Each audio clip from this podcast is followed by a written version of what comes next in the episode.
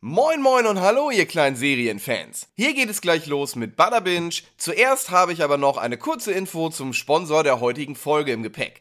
HelloFresh. Mit HelloFresh bekommt ihr wöchentlich eine Kochbox voll mit frischen Zutaten und den passenden Rezepten für Gerichte nach Hause geliefert, die ihr euch entweder vorher aussucht oder euch von HelloFresh zusammenstellen lasst. Der Vorteil daran ist ganz einfach.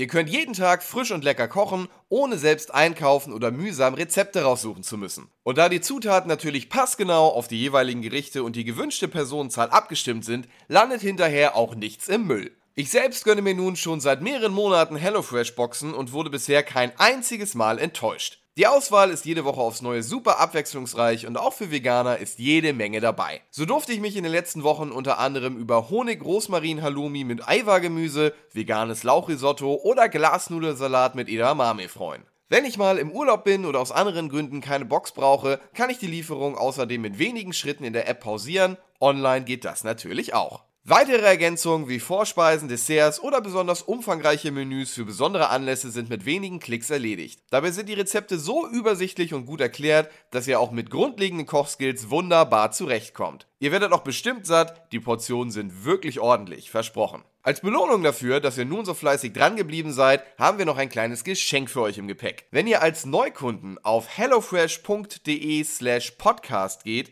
könnt ihr dort den Code HFBadabinch eingeben und so bis zu 90 Euro bei euren ersten vier Boxen sparen. Für die Schweizer unter euch sind es bis zu 140 Franken. Kostenlosen Versand für die erste Box gibt es auch noch dazu. Nochmal zum Mitschreiben. HF Badabinch auf hellofresh.de slash podcast eingeben. Für die Schweizer dann natürlich hellofresh.ch slash podcast. Das war's jetzt auch schon. Viel Spaß mit Badabinch, präsentiert von HelloFresh. Saul gone. Saul good or Saul bad? Or Saul fine or Saul sad? Das werden wir jetzt klären bei unserer Besprechung von der sechsten Staffel Better Call Saul. Viel Spaß.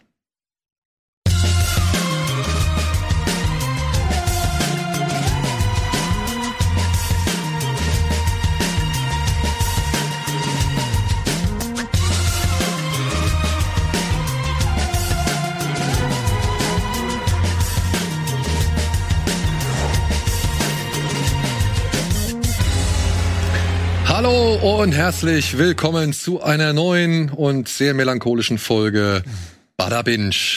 Marco Risch ist einfach zwei Wochen hier sitzen geblieben und äh, hat sich gedacht, komm, bleibst ein bisschen länger in Hamburg, um mit uns jetzt über die sechste Staffel Better Call Saul zu sprechen. Dazu haben sich gesellt Walle, mit dem hatten wir schon über alle anderen Staffeln gesprochen in unserem Recap.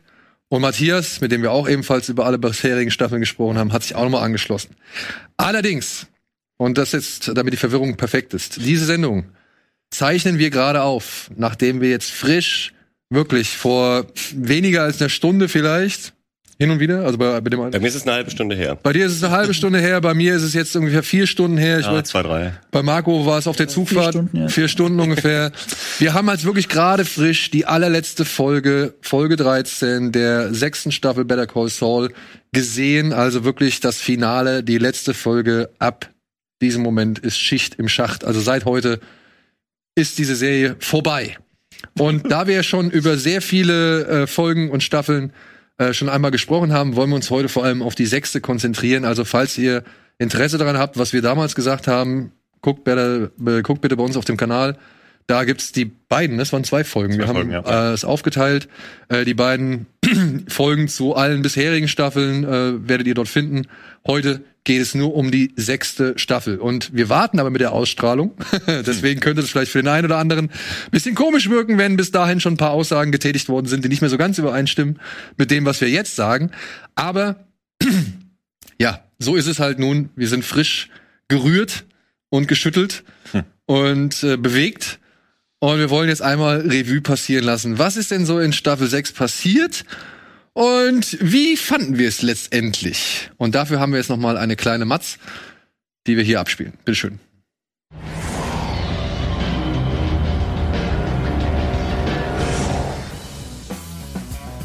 Saul Goodman, so heißt der Anwalt von Walter White.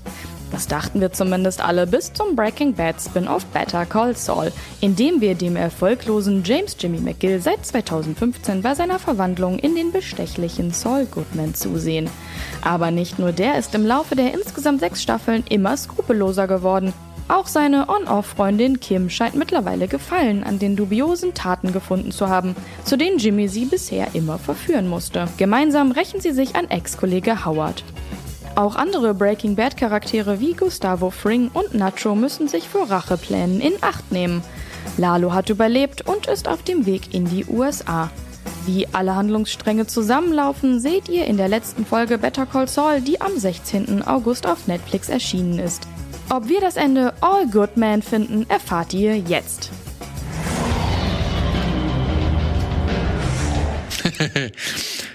ich weiß, es ist nicht ganz notwendig, weil ne, wir sprechen über die sechste Staffel, aber ich sage jetzt trotzdem mal Feuer frei und bitte Spoiler-Alarm, ja, einfach nur mal zur Sicherheit. Safety first. Dass wir hier auch ja äh, auf der sicheren Seite stehen, denn ich glaube, die Emotionen müssen raus und ich glaube, sie werden auch sprudeln. Ich glaube, das Allerwichtigste ist zu sagen, wenn ihr die Serie immer noch nicht gesehen habt und hier einschaltet, warum? Und, äh, also nicht nur, warum ihr einschaltet, sondern warum habt ihr die Serie noch nicht gesehen? Genau. Ich höre dann auch sehr oft, ja, ich habe aber Breaking Bad nicht gesehen. Dafür gibt's auch keinen Grund. Es gibt, keinen, es gibt keinen legitimen Grund, Breaking Bad nicht gesehen zu haben. Wenn ihr irgendwas anderes gerade guckt, egal welche Serie, dann macht ihr schon den Fehler, weil ihr eure Zeit, eure wertvolle Lebenszeit verschwendet, statt Breaking Bad und Better Call Saul gesehen zu haben. Aber würdest du sagen, wenn man jetzt beides noch nicht gesehen hat, sollte man erst Breaking Bad ja. gucken und dann Better Call Saul? Ja, würde ich schon sagen. Okay. Ich würde sogar behaupten, ähm, egal welche Prequels es da draußen gibt, man sollte immer das Original, also immer chronologisch nach Erscheinen gucken, weil Prequels sehr oft darauf Bezug nehmen. Star Wars ist immer ein mhm. einfaches Beispiel, wo viele Leute sagen, da fange ich doch bei Episode 1 an. Ja, dann weißt ja. du aber, wer fucking Darth Vader ist. Aber wenn das eine auf das andere Bezug nimmt, dann kann es ja auch andersrum genauso gut funktionieren. Würde, glaube ich, auch funktionieren, aber ich kenne auch Leute, die haben Breaking Bad abgebrochen und meistens war der Grund, dass sie Walter White zu unsympathisch fanden. Also sie wollten sich einfach mhm. nicht ein Arschloch die ganze Zeit reinziehen. Und deswegen würde ich den Leuten tatsächlich sogar auch empfehlen, Better Call Saul zumindest mal zu versuchen, okay. weil es ist, finde ich, eine sehr eigenständige Serie. Sie funktioniert ja. auch ohne Breaking Bad. Klar, es ist vielleicht cooler, aber es ist eine andere Serie, meiner Meinung nach. Ja, es ist immer die Frage, ne? Weil du hast ja etwas sehr lieb gewonnen und, und ins Herz geschlossen und du schätzt es wirklich und respektierst es über alle Maßen und dann kommt irgendwie ein Spin-off oder eine Vorgeschichte dazu. Warum guckst du dir an? Natürlich, weil du das so gut fandest, was du bisher gesehen hast und weil du wissen willst, ob die es nochmal hinkriegen, das wieder so gut zu erzählen. Ja. Klar, das ist natürlich einfacher, wenn du das andere, das alte nicht gesehen hast. Aber es ist äh, für mich auch immer eine Gratwanderung, was besser ist. Ja, ich würde aber auch sagen, Better Call Saul kann auf eigenen Beinen stehen. Trotzdem finde ich, es ist wie bei dem Many Saints of Newark Film wenn man halt die Sopranos gesehen hat, dann gibt dieser Film mhm. meiner Ansicht nach mehr. Stimmt, ja. Ja, und dir gibt auch El Camino mehr, wenn du Breaking Bad kennst, mhm. ja. ja. Obwohl ja. den konntest du auch, glaube ich, also nicht ohne. Viele Sachen haben nicht den gleichen Impact dann. Also mhm. ganz einfaches Beispiel, Introduction von Gus Fring. Also in Breaking Bad weißt du nicht, dass er ein Mafiosi ist. Und so wird er auch inszeniert. Stimmt, ja. Also er im Hintergrund rumtanzt und so. Das ist dann weg und das ist aber nicht so auf einer Hitchcockschen Art weg, so Suspense, weil du ja weißt, wer in Wirklichkeit ist oder so, sondern nein, er läuft da einfach rum und ist egal. Und in Better Call Saul ist eine Introduction, die funktioniert nur, weil die Kamera wirklich ganz langsam wegfährt von Mike und dann dann das Schild Los Pollos Hermanos auf dem Restaurant zeigt. Und das funktioniert als Impact nur, wenn du genau weißt, was ja. das bedeutet. Oh, Gus Fring ist am Start. So, und vorher hat das keine Bedeutung. Du denkst nur, warum zeigen mir jetzt ein Schild von hinten so? Aber trotzdem finde ich eigentlich gerade die Stellen, Szenen und so weiter, die nur funktionieren, weil du Breaking Bad gesehen hast, sind fast die schwächsten. Also klar, ist das ein, äh, funktioniert das bei allen Leuten, die beides gesehen haben? Aber ich finde es halt schade, wenn man sich darauf verlassen muss. Also ich fand gerade jetzt in den letzten drei Folgen hat man ja schon einige Gastauftritte nochmal von Jesse mhm. und Walter und so weiter. Ah, ich weiß nicht, ob es die gebraucht hat. So ein, zwei Szenen fand ich ganz cool, so wie die ähm, äh, die letzte, glaube ich, mit Walter, wo er da nochmal ähm, über Regret redet. Ja. Mhm. Die war cool, aber Jesse vor der Anwaltskanzlei, wie er nochmal mit Kim redet, das fand ich so ein bisschen, das war ein bisschen ausgedehnt. Das hat weder den Charakter Kim weitergebracht noch die Szene irgendwie. Also das, oh, das sehe ich komplett anders. Das sehe ich, das sehe ich ja. tatsächlich auch anders, weil entscheidend ist der Satz, als ich ihn noch kannte, war der, der Satz. Ja, ja aber so, die Szene ja. geht fünf Minuten oder was. Ja, so, aber Zigarette. Ach, da war doch der Typ und dann hast du doch hier und ach ja und ich habe ihm das erzählt. Das ist nur, wir wollen Jesse Pinkman noch mal sehen. Und das hat's für mich da gar nicht gebraucht. Aber ganz kurz, du hast eine Sache richtig predicted, weil du hast äh, letztes Mal gesagt, dass du glaubst, wir sehen ein Cameo, wo sie in die Wüste fahren und äh, er vor diesem Grab kniet. Und tatsächlich gab es ja genau das, was du gedacht hast, wie es kommen wird. Also von daher, das wollte ich nur mal erwähnen. cooler Danke. Stell dir vor, du hättest Breaking Bad vorher nicht gesehen. Ja, genau. okay, okay. Aber, aber, das Ding ist halt, also da gibt's so viel Foreshadowing, die das gar keine Bedeutung hat und das siehst du selbst mit dem genauesten Auge nicht, wenn du nicht Breaking Bad gesehen hast. Zum Beispiel ja. in der Folge, wo sie ihn trifft, da tritt sie aus dem Flughafen heraus und ganz prominent ist links von ihr ein Schild Alaska am Ausgang, also wirklich am Flughafen Ausgang von Albuquerque. Warum ist da Alaska? Und später tritt sie aus der Anwaltskanzlei raus und an genau der Stelle, wo das Schild stand, steht auf einmal Jesse. Connect the Dots. Das ja, solche Sachen ja, sind aber stimmt. die ganze Zeit drin. Das ist wirklich die ganze Zeit. Und, und das, das hat null Bedeutung, wenn du Breaking Bad nicht gesehen hast. Und oder halt irgendwann, ich weiß nicht, wer es, ob Soul ist oder, oder ähm, ob Soul ist oder sie, aber irgendwann geht sie mal, glaube ich, über so einen Parkplatz. Und dann siehst du halt auch so ein Schild El Camino. Mhm. Äh, ja, das ja, irgendwie so zu irgendeinem Hotel gehört oder sonst mhm. irgendwas. Und das ist so dick fett im Bild. Also du siehst sie eigentlich deutlich kleiner mhm. so, ja. Das sind so diese typischen. Ja. Oder das gab's ja schon vorher. Es gab ja schon in dem Gerichtsgebäude gab's ja mal einen Kleiderständer, wo dann das komplette Outfit von Walter mhm. White, also von Heisenberg, einmal so drauf, gestanden, äh, drauf gestanden hat. Oder in irgendwelchen mhm. Arztzimmern, da waren dann diese beiden äh, chemischen Elemente so angeordnet. Ja. Also so zwei Bilder so angeordnet wie die chemischen Elemente im Vorspann mhm. von Breaking Bad. Mhm. Und solche kleinen Sachen, ey, das ist ja wirklich. Und da wäre ich vielleicht mal bei einem Punkt, wo ich vielleicht mal sagen, ich weiß nicht, ob ich es Kritik nennen möchte, aber aber lass mich ausreden. lass mich ausreden. Ja, ich will, ich will gar nicht hier irgendwie was absichtlich in die Scheiße reiten, was nicht in die Scheiße geritten werden muss. Trotzdem gab es auch in der Staffel, in der sechsten Staffel Better Call Saul, da gab es so ein, zwei Momente. Da sehen wir zum Beispiel dieses ältere Ehepaar auf dem Fahrrad und was weiß ich. Und die fahren da lang durch ihre Hut und grüßen und unterhalten sich über Häuser, die in knallrot gestrichen sind und was weiß ich. Und am Ende kommen sie nach Hause. Und das ist schon ein typischer und das klingt jetzt vielleicht fies oder das klingt jetzt vielleicht nicht so ganz nett, aber es ist schon ein typischer Vince Gilligan Breaking Bad mhm. oder beziehungsweise Peter Gold, äh, Gold Moment so, ne? Du siehst etwas und es ist längst nicht das, was du zu sehen glaubst. Sie gehen in die Küche, ganz unmittelbar wird diese Szene oder wird dieses Ehepaar, sage ich mal, komplett neu aufgeladen mit irgendwie Informationen und, und Eindrücken und so weiter. Und ja, ich sehe die am Anfang und weiß genau, irgendwas mhm. stimmt hier nicht, beziehungsweise jetzt, das ist, also mhm. ich will nicht sagen, dass das irgendwelche Abnutzungserscheinungen äh, hat, sondern schon, dass er gewisse Mechanismen immer wieder auftreten und vielleicht auch hier und da vielleicht nicht mehr so überraschend sind, wie sie es noch vor einigen Staffeln waren. Was soll das überraschend sein? Das ist doch so. Und also so schwarzhumorig und so beabsichtigt. Also ich glaube, wir sollen skeptisch sein. Ich fand es jetzt auch nicht, dass das irgendwie, dass, dass du es dir anguckst und die ganze Zeit sagst, oh mein Gott, damit habe ich gar nicht gerechnet. Das ist halt schon so, okay, wir wissen es mittlerweile und gerade in der letzten ja. Staffel wird es auch noch gemacht.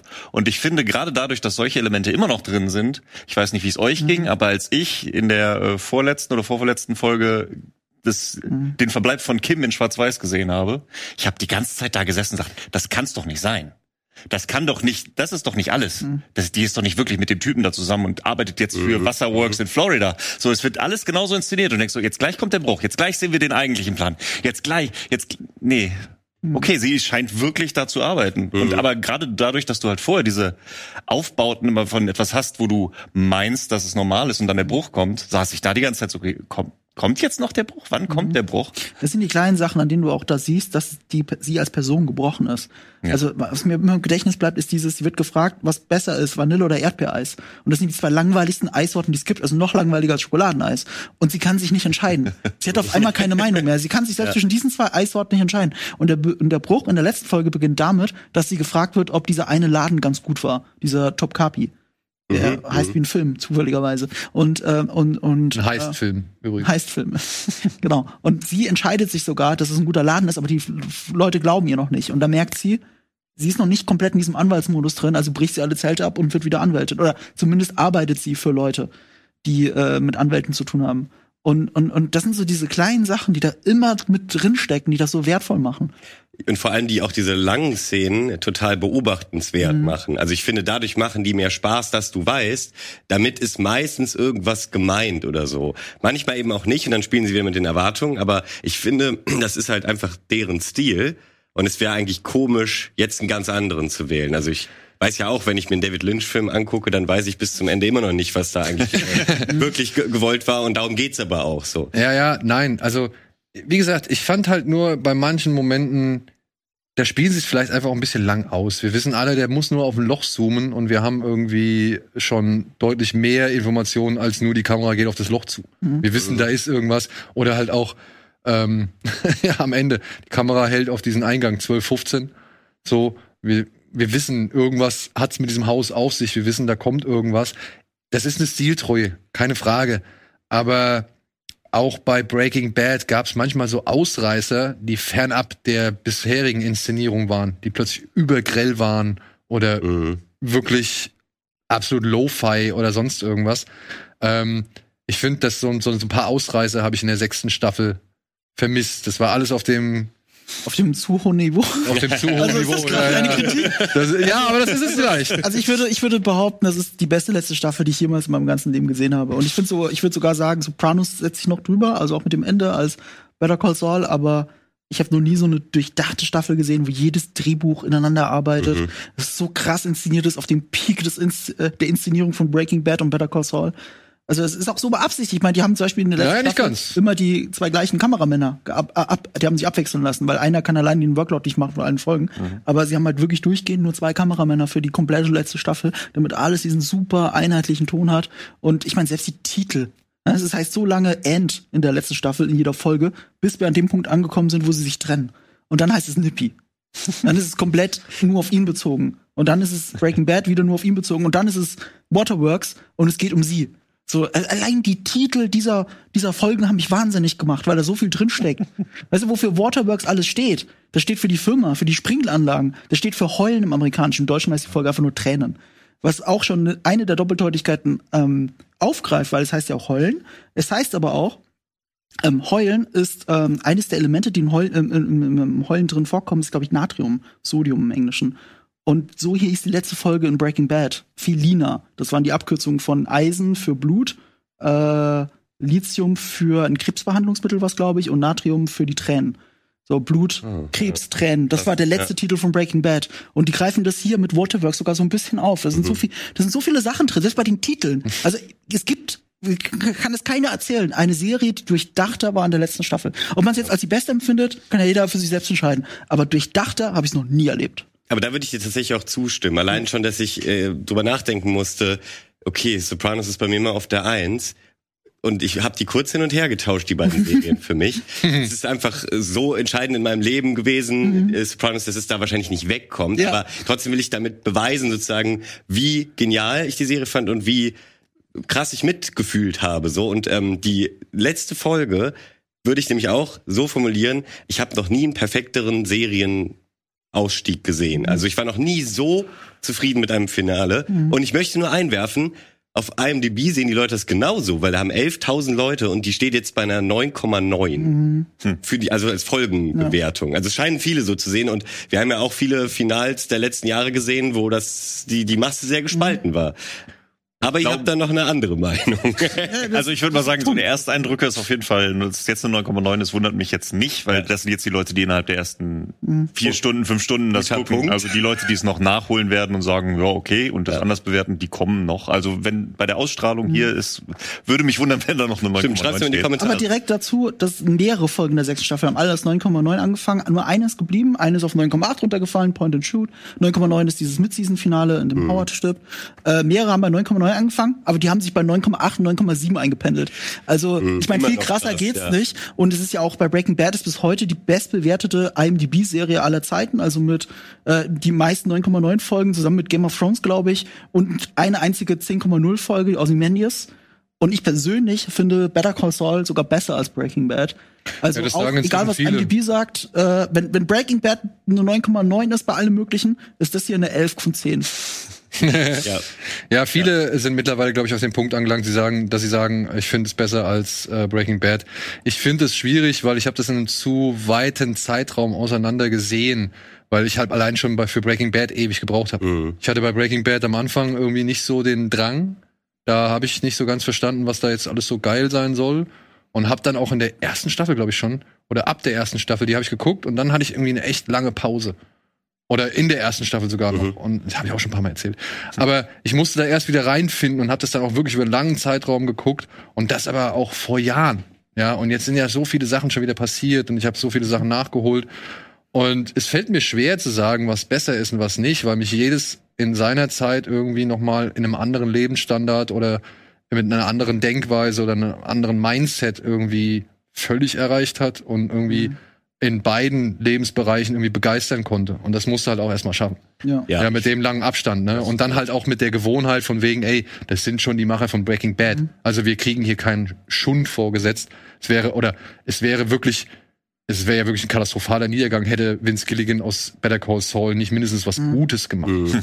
Ja, also wirklich nicht mindestens ja, was ja. Gutes so, ja. Und ich glaube, wenn es nicht mindestens gut gewesen wäre, dann wäre ja da wirklich, das wäre ja also ist nach zwei Staffeln untergegangen und wir würden heute nicht drüber reden. Also ich glaube, dann wäre so, ach, kannst du dich noch erinnern, damals, als wir versucht haben, das Spin-off ja, ja. zu machen? Und wie viele Spin-offs haben es irgendwie zu so einem Status mhm. irgendwie geschafft? Korrekt. Mhm. Ich meine, erst ab der vierten Folge kommt Lalo Salamanca dazu. Das kann man sich ja gar nicht vorstellen. Staffel. Äh, vierte, vierte Staffel. Ende ja. vierte Staffel kommt er erst dazu. Und er ist für mich, toppt er sogar noch Gus Fring so als Bösewicht. Ich finde ihn so interessant. Ja. Diese Mischung aus Charming und, und gleichzeitig ein Soziopath, je nachdem, ob du gerade auf seinen Mund oder auf seine Augen schaust. also es ist absoluter Wahnsinn. Ich würde dir drei Gründe nennen, warum ich es warum ich's besser finde. Das eine ist, äh, ich bin kein Fan von dem Ende von Breaking Bad. Das ist das simpelste Ende, was man finden kann. Du hast einen Bösen, also du hast einen bösen Familienvater, der unsympathische Dinge tut, der Beyond Redemption ist. Und die einzige Redemption, die es geben kann, ist, er opfert sich fürs Gute was sogar noch schwach ist, weil er stirbt sowieso, weil er an tödlichem Krebs leidet. Und das ist auch noch das, was uns die Serie von Anfang an erzählt hat, dass er irgendwann sterben wird. Also ja, es ist ein relativ schwacher Ausweg. Sopranos steht vor demselben Problem und wie hat Sopranos es gelöst, ohne das zu spoilern? Das ist das legendärste, verrückteste Ende, das ich jemals gesehen habe. Mhm. Auch noch mhm. vor Better Call Saul. Das Ende. Das zweite ist, Walter White ist eine fast durchgehend unsympathische Figur. Also je nachdem, wo man den Punkt findet, wo er wirklich unsympathisch wird, das, mhm. das kannst du überall anders ansetzen. Für mich schon Ende zweite Staffel. Geht In dem Moment, wo er Jane sterben lässt, ist er halt unten durch. Die haben sogar ursprünglich hat er sie umgebracht und haben gemeint, nee, das ist doch zu viel. Wir lassen ihn, wir lassen ihn nur zugucken, wie sie stirbt. Das ist trotzdem für mich so, ja. sorry, sorry, okay, du bist Beyond Redemption. Du bist bereit, Menschen zu töten. So, also da schon schwierig, Walter White. Das ist, das ist eine. Und das, das dritte ist, umgekehrt, Better Call Saul ist nicht nur inszenatorisch, so auf dem Höhepunkt von Breaking Bad, macht es noch besser mit Kamera und so weiter, auch beim Casting. Also alle Figuren sind unfassbar besetzt und sympathisch. Also selbst die bösen Figuren sind irgendwie sympathisch und ich kann mit ihnen connecten. Und die gehen sogar so weit, dass Saul Goodman, der für mich eine unsympathische Figur ist in also eine lustige Figur, aber eine unsympathische Figur in Breaking Bad ist, jetzt nach Better Call Saul kann ich nicht mehr mit gleichen Augen sehen. Jetzt ist er eine tragische Figur. Jetzt ist er jemand, der von Kim verlassen worden ist und in seinem schlimmsten Zustand ist und der heißt Saul Goodman. Das ist die Figur, die wir die ganze Zeit gesehen haben. So, Jimmy McGill ist tot, jetzt ist er Saul Goodman. Jetzt sehe ich eine tote Figur, die eigentlich Beyond Redemption ist, aber die Serie schafft es ja, so in den letzten zwei Folgen das Ruder nochmal rumzureißen. Guck mal, hier und das finde ich halt großartig. Hier kommt das Licht ja. von. Ja, und wo habt ihr den Shot schon mal gesehen? Folge 1. Im Finale. Das, das, ist, ja Folge, das, ist, das ist der zweite, ja, ja, ist Folge 1. Finale kommt das Licht aber von der anderen Seite. Genau. Ja, genau, Finale von der anderen Seite Stimmt, und schwarz-weiß. Richtig. Gut beobachtet. Und das ist halt ja kein Zufall, weil die Serie sich ja weiterentwickelt hat. Und das ist das zweite Mal, dass man sie sieht in der Serie in der ersten Folge. Und sie, die, sie zitieren es ins Finale. Ich, aber ich liebe das. Jetzt mal eine Grundsatzfrage. Hm? weil das habe ich mich gefragt. Es gibt in Folge. Äh, nee, das ist schon, der, ist es in der letzten Folge. Oder war das davor? Wenn er schon das erste Mal verhört wird. Ähm, nee, doch. Das ist die, das ist in der letzten Folge, wenn die Witwe von äh, Hank Schrader, mhm. wenn sie dazukommt. Und wir sitzen da und ich, ich habe mich genau bei diesem Moment, das fand ich nochmal so, so, so eine starke, ambivalente Szene, weil sie führt auch für den Zuschauer noch einmal vor Augen, was Saul Goodman oder Jimmy McGill eigentlich gemacht hat. Mhm. Ja, wer dafür gestorben ist und so weiter und so fort. Und ich sitze trotzdem da und denk mir, ich will nicht, dass es ihn so hart trifft.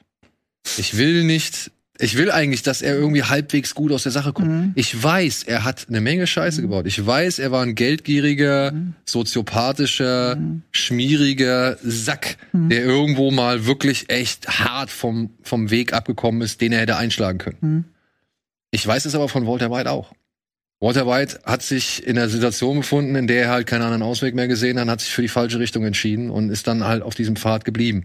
Ein durchgängiges Thema eben bei der Serien. dass man halt irgendwo eine Entscheidung trifft und halt mhm. einen Weg einschlägt, bei dem es halt auch keinen Zurück mehr gibt. Mhm. Und trotzdem sitze ich auch bis zum Ende da und weiß nicht, hab diese kleine jungen Fantasie, dass es halbwegs, halbwegs gut mhm. ausgehen könnte ja. oder dass ich halt nicht so ganz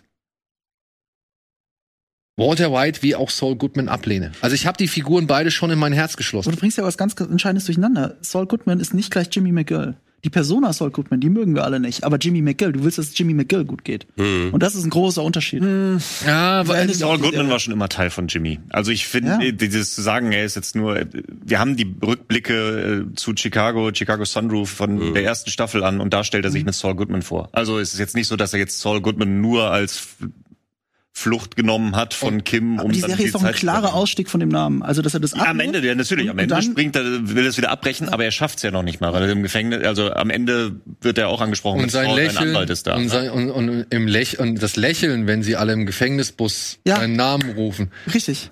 Aber wo ist er dann wirklich glücklich, als ihn Kim begrüßt in diesem Verhörraum? Aber sie sagt Und sie sagt Jimmy, nee, sie sagt Jimmy zu ihm. Sagt sie? Ja, hallo ja, Jimmy. Aber, okay. aber keine Frage, will ich auch gar nicht abstreiten. Aber das ist trotzdem, das ist das gleiche, meiner Ansicht nach, Gebaren wie I am the one who knocks.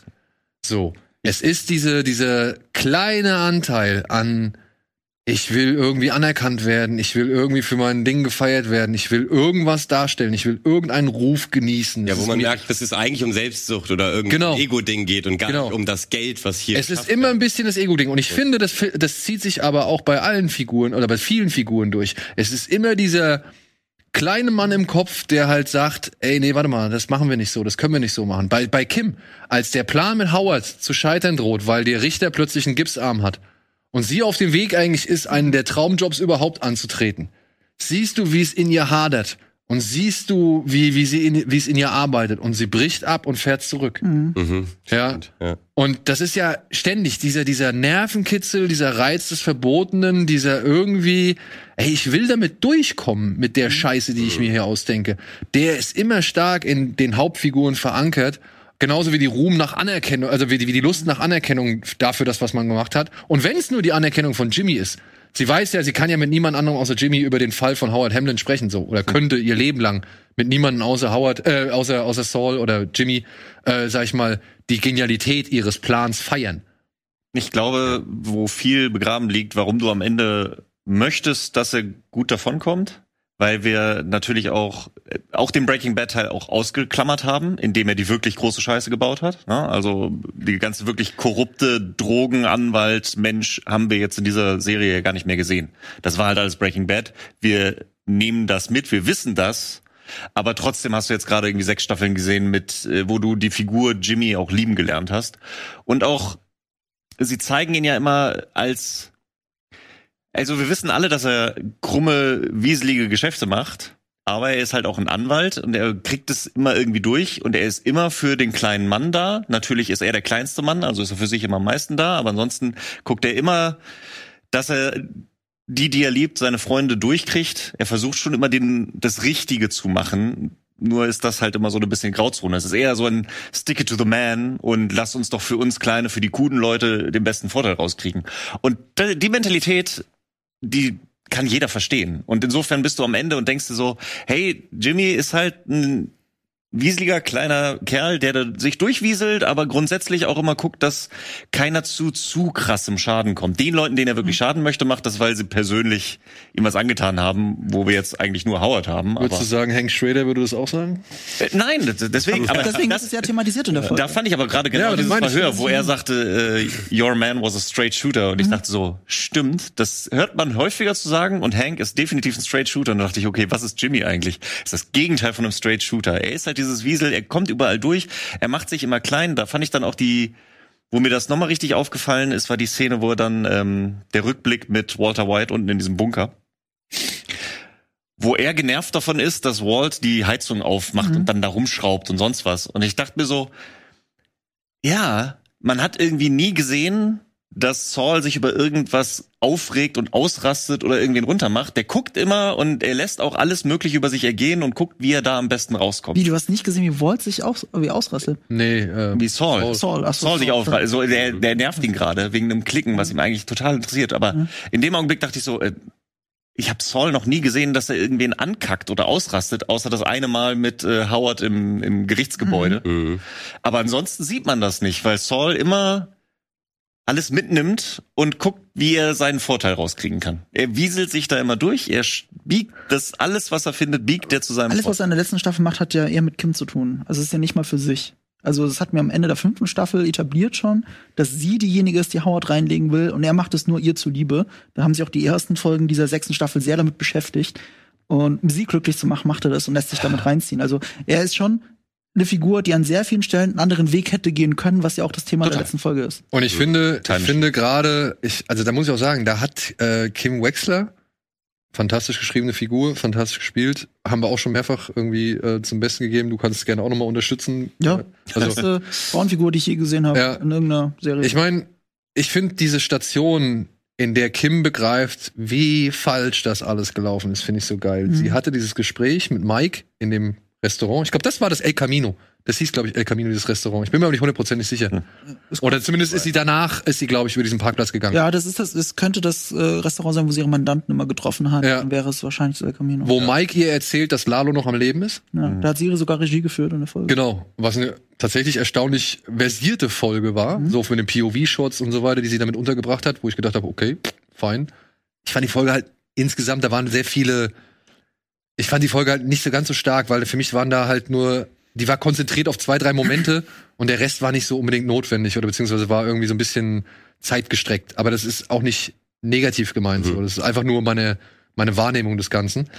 Ähm, also du, du hast, sie begreift ja, fuck, ich habe diese Warnung, die mir Mike gegeben hat, hat sie nicht richtig eingeschätzt, beziehungsweise nicht ernst genommen, hat sie vor allem nicht an Jimmy kommuniziert. Und dann gibt's ja diesen Moment, wenn sie auf der Trauerfeier von Howard Hamlet stehen und sie dann nochmal erzählt von ihren Anfangstagen bei HHM, wo sie das erste Mal angeblich Howard gesehen hat, beim, also Howard mhm. beim Koksen erwischt hat. Und dann siehst du einen Jimmy oder einen J äh, Saul Goodman daneben, der fast fassungslos ja, ist, ja. dass mhm. diese Frau jetzt im Namen ihres gesamten Plans, im Namen ihres Spaßes weil sie mhm. haben es ja eigentlich echt, und das sagt ja, also das sagt den der Howard ja auf, auf beiden auf den Kopf mhm. zu, sie haben es ja eigentlich aus Vergnügen getan. Mhm. Ja, ähm, Mord war nicht geplant. ja, ja. Gut. Aber das tut sie nicht mehr aus Vergnügen, das tut sie als letztes Geschenk, bevor sie ihn verlässt. Danach verlässt sie ihn in der in der Tiefgarage. Also nicht offiziell, also das macht sie erst später in der Wohnung, aber da hat sie sich schon längst entschieden, die stehen in der Garage, die sind auch bildlich voneinander getrennt, rechts sie mit ihrem Auto, links er mit seinem Auto. In der Mitte ist, glaube ich, sogar fast schon noch ein Schatten in dieser Garage. Ja, stimmt, da sagt er noch das sind später. Zwei Bildseiten, das ist ja so ein wiederkehrendes Motiv aus der gesamten Serie, mhm. dass sie immer wieder getrennt voneinander im gleichen Bild stehen, manchmal auf der gleichen Seite wie beim Rauchen und manchmal halt stark getrennt voneinander. Aber es war schon eine skrupellose Aktion. Ja, mega skrupellos, vor allem, weil sie ja das Wissen ausgenutzt hat, dass Howard von seiner Frau schon getrennt gelebt hat. Also sie sagt ja sogar noch, aber du weißt das sicher besser. Niemand kannte ihn besser als du. Und mhm. sie weiß ganz genau, weil er erzählt hat, dass er seit einem Jahr getrennt von ihr ist, dass es eben nicht so ist. Und das ist der Moment, wo, wo sie sie Ja, aber ne, es ist eine absolut, ich meine, und das ist die Frage. Du hast hier ein Motiv.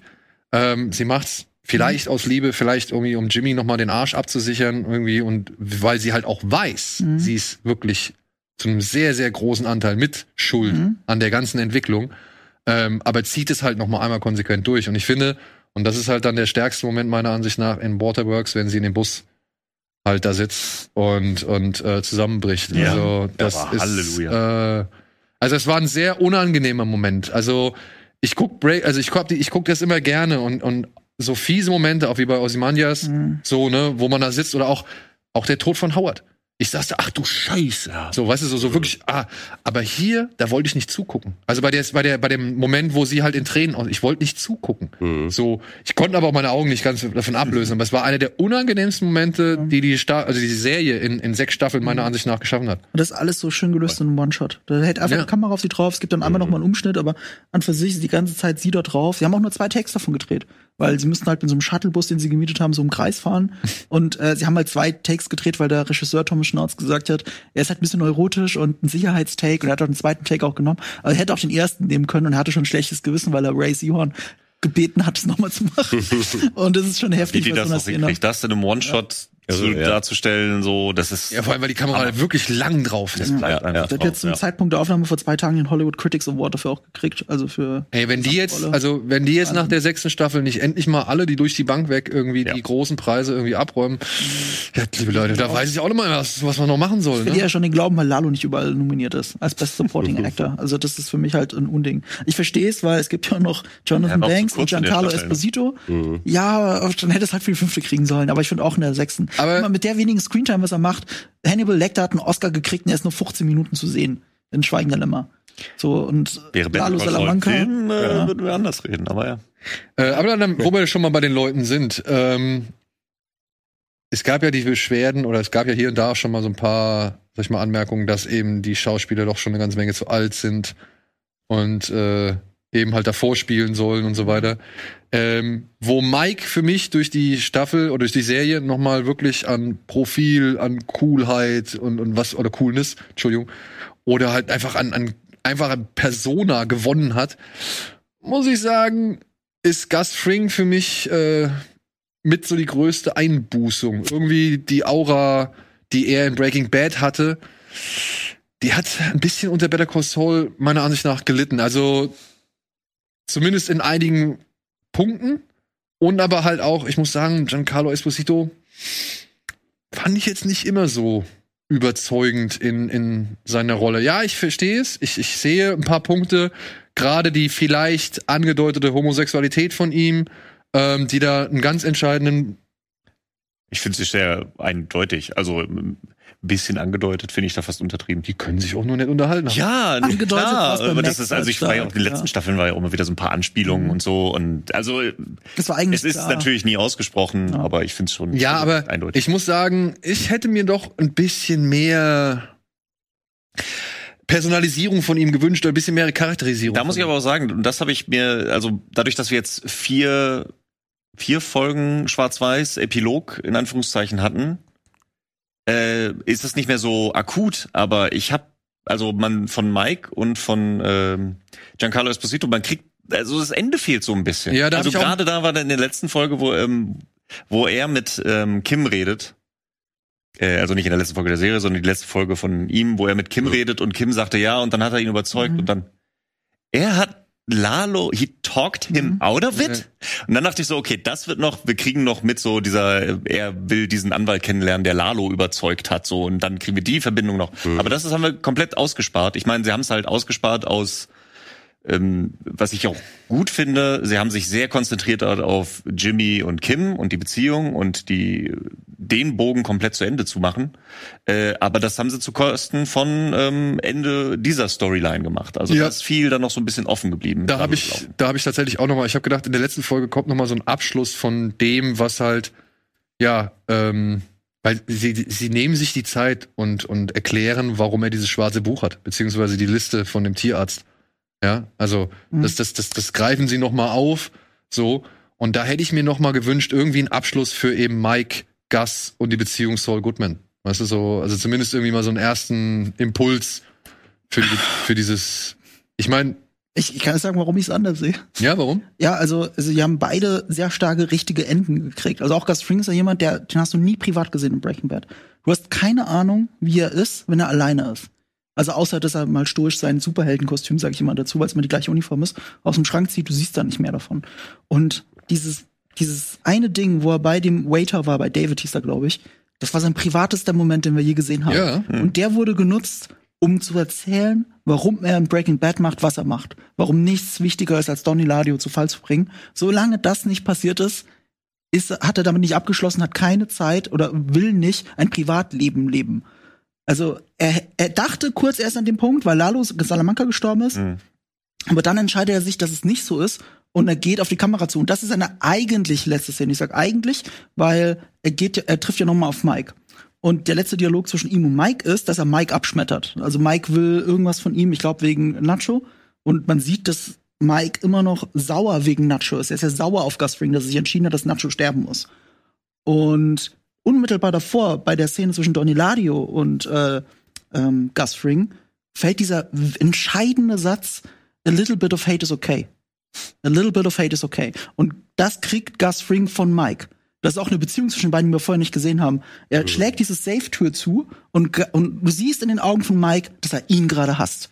Er ist das niedrigste Übel, mit für den arbeitet er, aber er hasst ihn gleichzeitig. Etwas, was wir in Breaking Bad nie gesehen haben, nie ergründet haben. Mhm. Und das ist quasi sein Ende. Also wir wissen, wo er als Person ist, dass wir wissen, wo Mike zu ihm steht. Und danach kommt die Szene, in der Mike zu Hause ist, drüber nachdenkt und dann mit dem Vater von Nacho redet. Und das ist dann eigentlich das Ende. Er kommt zwar noch zweimal vor, aber nur das Steigbügelhalter für Saul Goodman. Mhm. Seine eigentlich letzte Szene ist, dass er mit dem anderen Vater auf der anderen Seite des Zauns darüber diskutiert, dass es Blatt für Blatt geben wird. Das wird nicht so bleiben. Also dieser Zirkel von a little bit of hate is okay. Ja, das ist ein das Verständnis Kreis der Gewalt. Gerechtigkeit, genau. was da in Frage gestellt Der wird nie durchbrochen, laut, laut Mike. Und der Vater dreht sich aber um und lässt ihn zurück.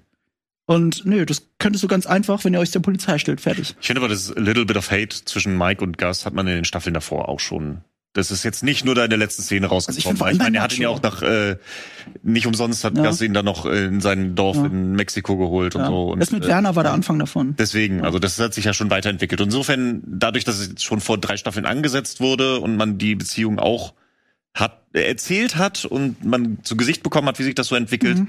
fehlte für mich so ein bisschen der Abschluss. Mhm. Es fehlt nicht besonders, weil danach es mhm. weiterging, aber so ein bisschen hätte ich mir da auch noch was Aber ja. Ende der Geschichte ist, dass sie den Kreis nie durchbrechen werden.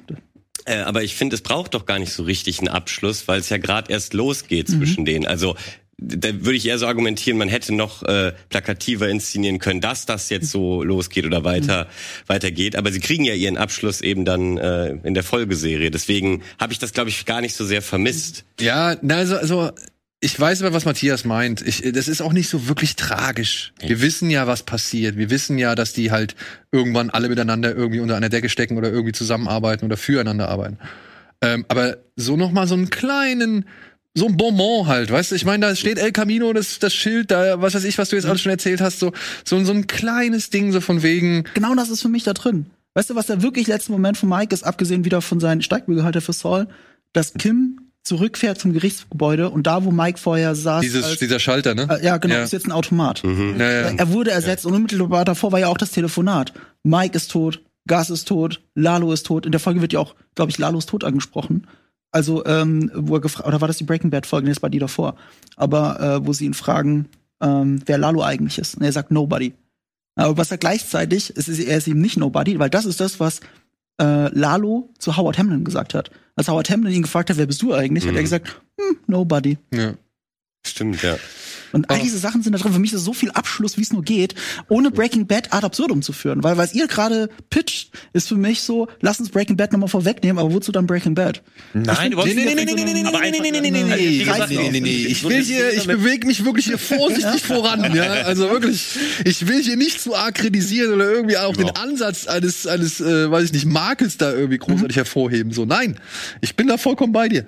So ein Moment, in genau der geschickten Art und Weise, der darauf hindeutet oder anspielt, ey, jetzt ist das Business, jetzt läuft's Business, jetzt ist die Gier, let it go.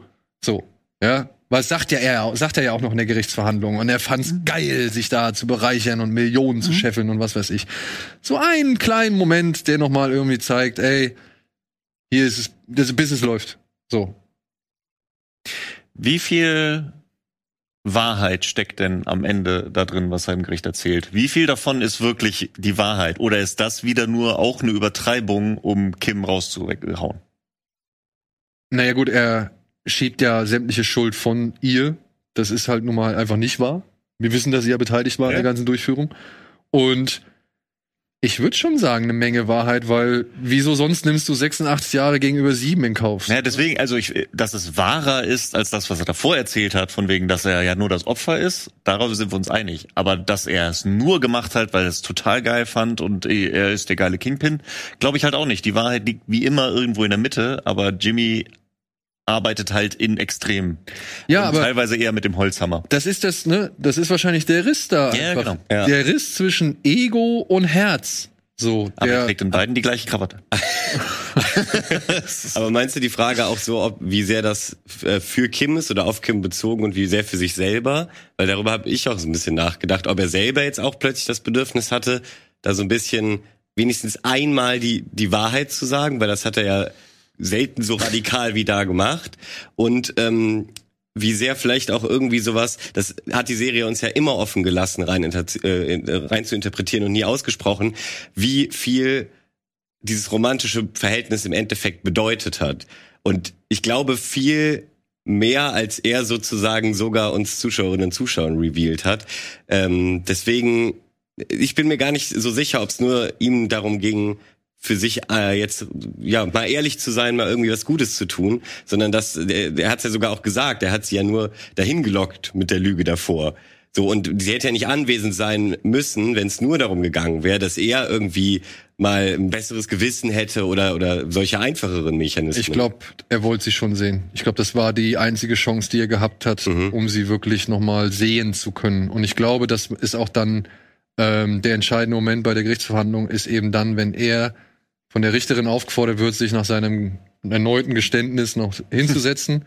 und dann guckt er noch mal hinter zu ihr und dann fährt die Kamera so ganz leicht auf sie zu, mhm. aber es ist nicht lang.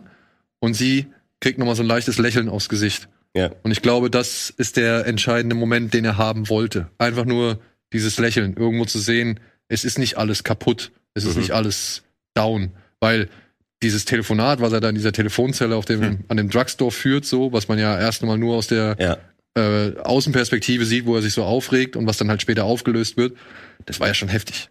Ja. Das war ja schon fies. Und das war ja der Moment für sie auch nochmal zu sagen, okay, jetzt ziehe ich hier aber wirklich den Strich und äh, gestehe alles. So. Mhm. Und ich glaube, es ging so perfide und krude und bescheuert das ist, aber wir haben festgestellt, in dieser Serie hat man uns sehr perfide, komplexe und krude Ideen und, und Gedankengänge immer wieder nahbar gemacht. Das war für Jimmy der Weg, dieses Lächeln zu kriegen.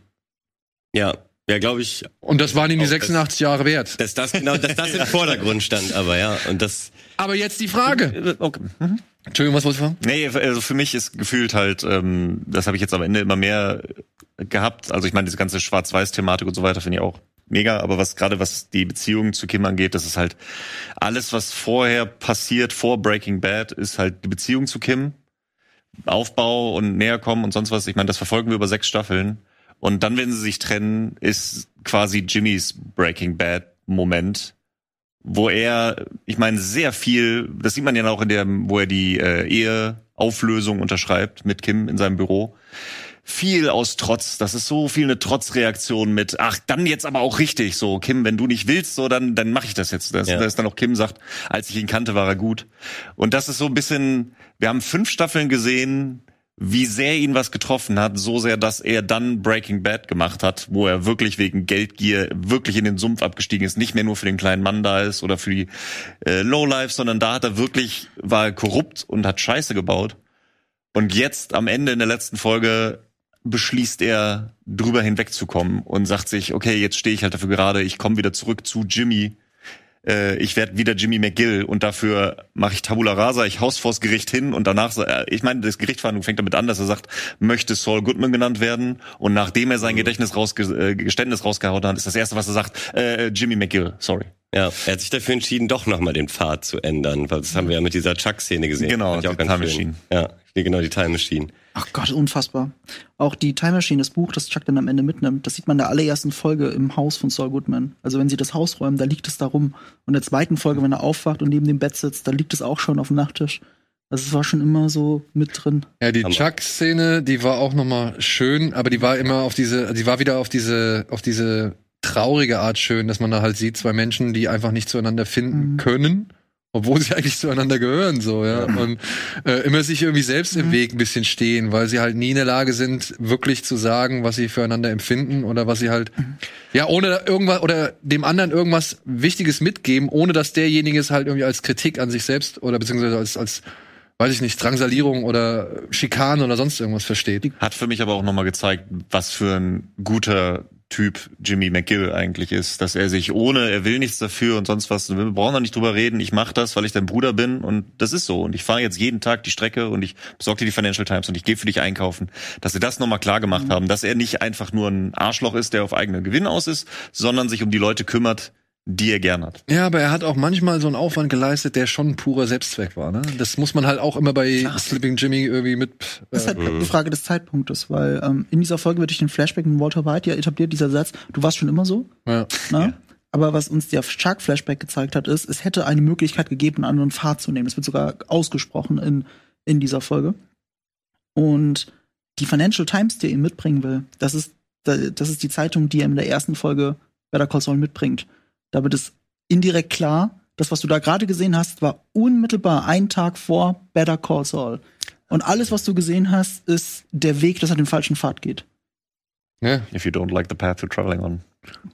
Ja, ja, ja. Das war der Zeitpunkt, den er die ganze Zeit gesucht hat. Ja, man merkt, äh, liebe Freunde, das ist schon eine gute Serie, ey. Das ist also schon eine sehr gute Serie. Ja. Und ähm, wirklich, bin auch, kann mich jetzt kaum an eine Serie erinnern, die so lang läuft, wo man so viel aufgebaut hat, wo auch durch Suspense und eben Reduzierung die entscheidenden Momente, ich sag wirklich Howard, ne? Also das war, das kam für mich, es war irgendwie klar, dass irgendwas Schlimmes passieren muss, aber trotzdem, wie es dann rüberkam, auch der Auftritt, ne, mit der Kerze, der, der Shot mit der Kerze war, fand ich auch großartig. Und wenn dann Lalo aus dem Hintergrund sich so manifestiert, mhm. das war schon echt irgendwie ein, ein Badass-Moment. Und trotzdem, ja, ich saß da, ach du Scheiße, Howard. Und ich habe Howard wirklich nicht leiden können. Mhm. Ich fand Howard wirklich scheiße, ja, aber wirklich ah. jahrelang. Mhm. Und, und trotzdem tat er mir leid. Und ja, das ist, ja, das dass die Serie wirklich dann, es ist wirklich so vom Aufbau, wie was platziert ist, um eben, oder wie was entspannt wird, um halt eben etwas anspannen zu können an anderen Stellen. Es ist einfach Peak-Time Fernsehen. So. Ja. Also ähm, Absolut. das ist wirklich sehr, sehr, sehr, sehr gut gemacht. Ich habe es aber wirklich seit Game of Thrones, wobei Game of Thrones natürlich nur drei Jahre her ist, aber nicht mehr das Gefühl gehabt, dass ich so sehr über jede Folge reden will. Ja. Also niemals. Also ich habe das bei Sopranos, dass ich über einzelne Clips immer reden will. Deswegen finde ich YouTube ganz geil. Wenn ihr Sopranos-Clips anschaut, die Kommentare sind Gold, ja. aus Humor und tatsächlich tiefer Gedichtanalyse, wenn man möchte, weil so viel drinsteckt in Sopranos, vieles, was man auch nicht sieht. Und bei ja. Game of Thrones hast du halt das plus den Lore im Hintergrund, den du erklären musst. Aber Better Call Saul ist noch mal auf einem anderen Level als die zwei Serien. Deswegen ist das Einzige, was ich so ausgiebig bei mir besprochen habe. Nicht mal auf dem YouTube-Kanal Nerdkultur, sondern wirklich als Podcast auch mit dir bei Nerd und Kultur. Wirklich über jede Folge, ich glaube, anderthalb Stunden. So ungefähr. Mhm. Auch mit Donny. Und mit dem musste ich mir dann richtig streiten. Ob das äh, ja. Also wenn ihr das hören wollt. Gutes Stichwort für die Frage. Wir haben Donny angefragt. Der ist leider ähm, unterwegs mit seinen Geisterbahnkollegen, Gäste des Geisterbahnkollegen auf einem Festival. Deswegen hat es für ihn leider nicht gepasst. Wir haben ihn gefragt, er wollte auch gerne kommen, aber er meinte, er schafft es zeitlich einfach nicht. Deswegen nochmal Gruß raus an dieser Stelle. Wir werden bestimmt nochmal irgendwann, vielleicht auch am Ende des Jahres über Better Call Saul reden, wenn es darum ging, was für Serienerlebnisse waren mit so die besten. Und ich denke mal, vielleicht haben wir ihn bis dahin noch mal hierher geholt. Ähm, bleibt noch irgendwas zu sagen? Könnt ihr einen wirklich absoluten Magic Moment nennen? Also, wo ihr sagt, das war mit beste Moment der Staffel? Oh, das ist schwierig, weil es wirklich viel ist. Genau, es ist insofern schwierig, als dass die Serie, gerade die Serie, nicht darauf zu reduzieren ist. Also es gab so viele. Ich weiß, davon, ich weiß, aber so ein entscheidender, also es äh, nennt sich Magic Moment, aber so für dich so, so einen, wo du sagst, ey, boah, ich möchte mal einen nennen, von, mit dem man nicht rechnen würde. Weißt du noch, als wir vorhin oder vor Monat, vor Wochen über Sandman geredet haben, äh, da habe ich immer über die Kamera gemeckert, wie uninspiriert die ist, dass die einfach nur wie beim Fünfsternschuss Gegenschuss ist und dann gleichzeitig noch Schnittfehler macht, so dass man es nicht eigentlich nicht machen sollte. Hat Giancarlo Esposito auch gemacht. und hier ist der, hier ist das absolute Gegenteil, der Moment, in dem Kim ihn verlässt, also dass sie wirklich in den anderen Raum reingeht. Und da hat auch, ich glaube, Thomas Schnauz war der Regisseur, hat auch gesagt, er ist absichtlich nicht mit einem Close-up in Bob Odenkirks Gesicht gegangen. Das hätte normalerweise jeder gemacht. Wenigstens ein Close-up, das Gefühl von von Jimmy. Jetzt verstehst du, wie er denkt, wo sie ihn gerade verlässt. Was sie stattdessen machen, ist, sie filmen Overshoulder eher unscharf und sie scharf, wie sie in einen anderen Raum reingeht, um weiterzupacken. Und Tom Schnauz hat dazu gesagt, er wollte es einfangen, dass wir Zuschauer zusammen mit Jimmy von ihr verlassen werden mhm. und zurückbleiben. Und genau dieses Gefühl soll sich transportieren. Dann hast du einen harten Cut auf die Halbglatze von Saul Goodman. Und das war wirklich so, das tut so maximal weh. maximal weh. Das hat wirklich gut funktioniert, ja, ja. muss man sagen. Also ich glaube, fast jeder, der eine gescheiterte Beziehung hatte, kennt diesen Moment. Und ähm, und da fühlte man sich hineinversetzt. Ich habe auch mit Fabio Döler einen Podcast darüber gemacht und beide fast losgeheult, wollten aber nicht sagen, wer wer war. ich fand, ich, also für mich war eine Blende ziemlich geil. Ganz, ganz einfaches Ding. Äh, da liegt Saul, ich weiß nicht, liegt irgendwann mal auf dem Bett und dann blendet das Bild über in das Grab. Mhm. In, so ein, in so ein leeres Grab, glaube ich so. Oh ja. Und das äh, fand ich zu dem Zeitpunkt, eben wann das halt gezeigt worden ist, fand ich das ein sehr cooles Ding, so, das ist so dieses typische, ey, das kann nicht einfach für sich alleine stehen, so, ja, und äh, so eine, auch so eine, so eine, so eine angedeutete Chronik irgendwie und ähm, das war äh, Breaking Bad, das offene Grab, wo er dann mit dem Wohnmobil wegfährt, dann sieht man noch das Grab und dann ja, blendet es über genau. zu genau, ja. ihm in Schwarz-Weiß im ja, Bett liegend, genau. Das, das fand ich, das fand ich, das fand ich eine starke Szene, ja, also die hat mir, stark. ja. Habt ihr noch was? Könnt ihr noch was benennen? Irgendwie ah, so einen coolen Moment? Ich weiß, es ist schwierig. ich versuche ja auch nur runterzubrechen. Also Howard hat ja. furchtbar wehgetan. Ja, Howard das auf jeden Fall. Das hat, war wirklich so ein Gut-Punch und dass danach dann noch wochenlang Pause war. Das war echt, echt fies. Ähm, ich finde aber Kim auf, im Bus. Ja, Kim im Bus. So, äh, super starke Szene und, ähm, ich weiß nicht, das Finale an sich hatte auch nochmal sehr, sehr viele schöne Szenen, aber da für mich die schönste, ich weiß nicht, vielleicht auch für mich nur persönlich, aber die mich dann, die ich so Ach, die so für mich auch alles zusammengefügt hat, war wirklich dann Kim am Ende im Knast. Ja. Wo so dein Anwalt ist da und dann mhm. so natürlich wusste ich, dass wahrscheinlich Kim jetzt da steht, als er geht, um seinen Anwalt zu holen, aber wie er dann da reingeht und dann die Szene, die letzte Zigarette, die sie sich teilen. Das hat, ach, das, das hatte was Herz Französisches, gemacht. fand ich. Ja, ja, Film Noir. Das ist absolut Film Noir. Ja. Also auch gerade ja, mit ja. den Schwarz-Weiß und so. Die haben sogar äh, damals mit der ersten Regisseurin, die einen Schwarz-Weiß Nippi gedreht hat, äh, hat, so, hat der Kameramann zusammen mit äh, Peter Gold haben sie so eine Masterclass gemacht, so eine Schwarz-Weiß-Film-Masterclass und haben verschiedene Szenen aus verschiedenen Schwarz-Weiß-Filmen gezeigt, der dritte Mann und so weiter und haben sich halt einen Stil überlegt für diese letzten vier Folgen und, und das zieht sich halt so ist durch. Ist nämlich gar nicht so einfach in Schwarz-Weiß zu drehen. Ne? Das ist halt nee, einfach eine ganz andere Beleuchtungsfrage. Ja, so. Ja, und viel mehr äh, Licht. Das haben sie gut hingekriegt. Aber die Kippe hat da sogar noch geglimmt, oder? Die Kippe war farblich. Ja, das war ja wieder Farbe. Ja, ja. Das war ganz schön. Da fand ich dann auch wieder, ne, dass der Funke, der immer noch da ist, ja. die, ne, dann auch Breaking ja. Bad, also die Serie, die so ein bisschen die Farbe und das Leben aus Jimmy rausgesaugt mhm. hat, dann aber auch so dieses die gute alte mhm. Zeit, die bunt und Farbe war und die graue triste Alltag, da mhm. ist so viel drin. So Deswegen finde ich das Ende auch nicht wirklich hoffnungslos. Nee, auf keinen Fall. Nee. Ja. ja. Das ist der Funke der Hoffnung. Hey, ich finde guter Führung. Ich fand aber auch eben sehr stark, wie sie die ganze erste Hälfte der Folge oder ich glaube sogar noch ein bisschen länger eigentlich die ganze Zeit nochmal gezeigt haben, was also eigentlich dachte ich schon, was, sie beenden das jetzt mit, das ist einfach der größte Wichser aller Zeiten. so, und, und dann haben sie das aber ja nochmal sehr radikal und schnell eben rumgerissen, dass du gemerkt hast, nee, nee, das wollen sie gerade nämlich nicht sagen, so. Weil wir haben sehr viel, gerade in der Folge, aber auch in den letzten Folgen ja von ihm gesehen, mhm. was dann eben uns eigentlich wieder entfernt hat. Wir hatten schon super viel äh, Momente, wo man irgendwie empathisch checken konnte, oh, es gibt irgendwie zwei Personas und so. Und da dachte ich plötzlich nur noch so, also irgendwie, was ist eigentlich mit ihm? Er ist ja irgendwie gar nicht mehr zu retten und auch äh, hier mit den Time Machine Fragen, dass er dann Geld antwortet, war, wie wir jetzt am Ende wissen, eher so ein Moment, wo er entweder noch nicht entschieden genug war oder nicht ehrlich oder so, ähm, weil ich glaube nicht, dass das seine ehrliche, wirkliche Antwort war. Aber in dem Moment hat mir die Serie das ganz gut verkauft. Also das ist, ähm, ich finde nicht diesen einen, aber mein Magic Moment ist eher so dieses allgemeine hinters Licht geführt werden, nur um dann einen viel stärkeren Impact zu spüren, wenn wenn richtig klar gemacht wird, was eigentlich gesagt werden. Äh, sollte, so ja. Ich finde die letzten vier Folgen der Schwarz-Weiß funktioniert auch nur nur so gut, weil du natürlich diese Schwarz-Weiß-Szenen über alle Staffeln hinweg hattest. Ja. Du hast ein Gefühl dafür bekommen, wie Jimmy McGill oder Gene äh, in Nebraska unterwegs ist und was für ein Leben da führt, was du dann auch siehst, wenn er nachher äh, verhaftet ist und seinen einen Anruf dafür nutzt, zu sagen, hey, um drei Uhr musst du den Plan rausschicken und ja. vielleicht braucht ihr einen neuen Manager. Aber so, ich, so, hättest du diese ganze Ebene nicht gehabt, hättest du wirklich wieder nur gehabt, was für ein Arschloch er ist, weil mhm. ab Nippi ist er ja auch wieder und der bricht wieder aus und Ey, als seinen eigenen vor, Gain. Als er vor der Mutter des Taxifahrers steht mit dem Kabel, mit dem mhm. Telefonkabel, ja. hab ich gedacht, ey, das machst du jetzt nicht wirklich. Ja, das war harter Das machst du doch jetzt mhm. nicht wirklich, ey. Das kann, also das, das, das werde ich, das hätte ich scheiße gefunden, mhm. das gemacht. Aber ich, ich, Aber ich dachte auch so, er, er wirkt sie doch nicht, er nimmt das Kabel doch bestimmt nur, um sie zu fesseln. Ja, habe ich auch erst gedacht, aber, aber er wickelt es sich um die Hand. Das ja, es ist schon. So wickelt es sich so um die Hand. Aber, aber, Dafür habe ich so auf Dexter gesehen. Also, genau. Aber es hat halt eine spannende Grenze gezeigt, weil er, ja. weil er ist halt kein aktiver Mörder. Er ist ja auch oft ein Feigling gewesen, so. Ja. Wo er aus, ja. äh, aus dem Hintergrund quasi die Stränge aus einer gewissen Sicherheitsposition gezogen hat. Und das war genau das, dass man nicht gegangen, hat, weil er feige ist. Er hat sich ja bewusst dazu entschieden. Er hatte den Knopf von ihr schon in der Hand und er hat ihn wieder losgelassen, damit sie ihn drücken kann. Er hat sich ganz bewusst dazu entschieden. Und das, da ja. gehört ja mehr Mut dazu. Vor allem anhand des Satzes, ich habe ich hab dir vertraut. Ja. Das mhm. ist das Ding, weil mhm. das war ja, das war ihm ja auch immer schon wichtig. Mhm. Ich meinte übrigens auch nicht, dass er in der Szene feige ist, so. sondern dass sozusagen das eine, etwas Feiges hat, wenn du sozusagen nie in, an vorderster Front kämpfst, mhm. sondern bereitwillig Leute ins Besserlauf lässt für deinen eigenen Profit, was er ja häufiger gemacht hat.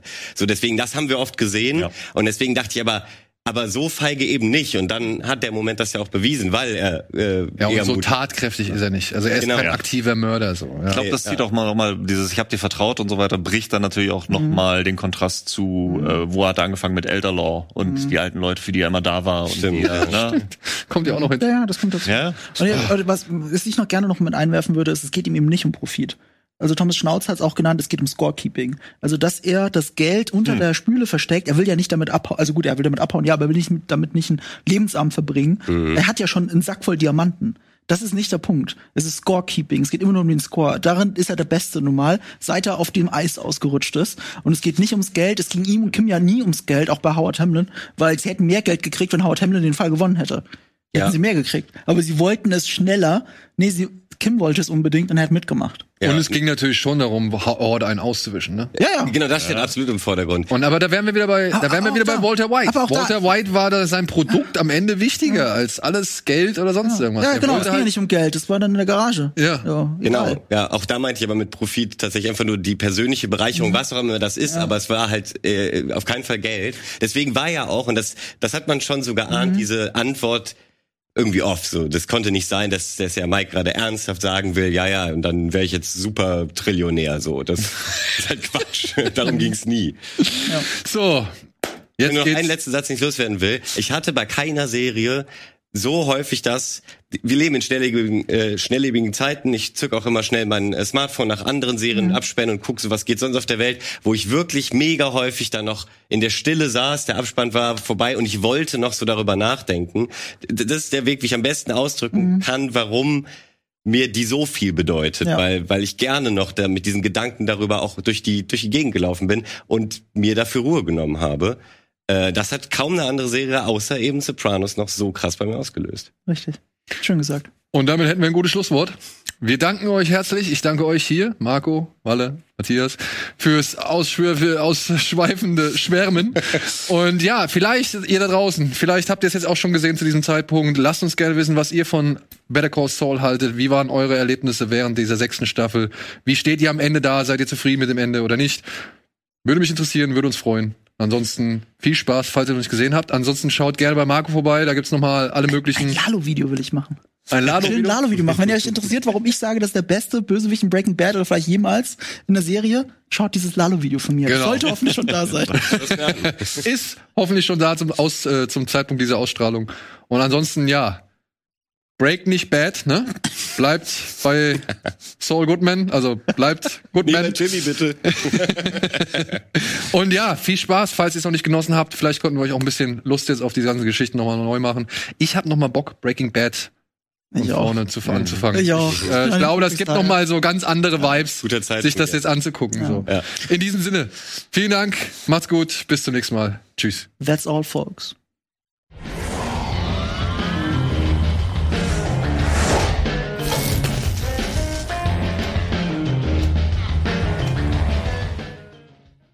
Diese Sendung kannst du als Video schauen und als Podcast hören. Mehr dazu unter rbtv.to slash badabinch.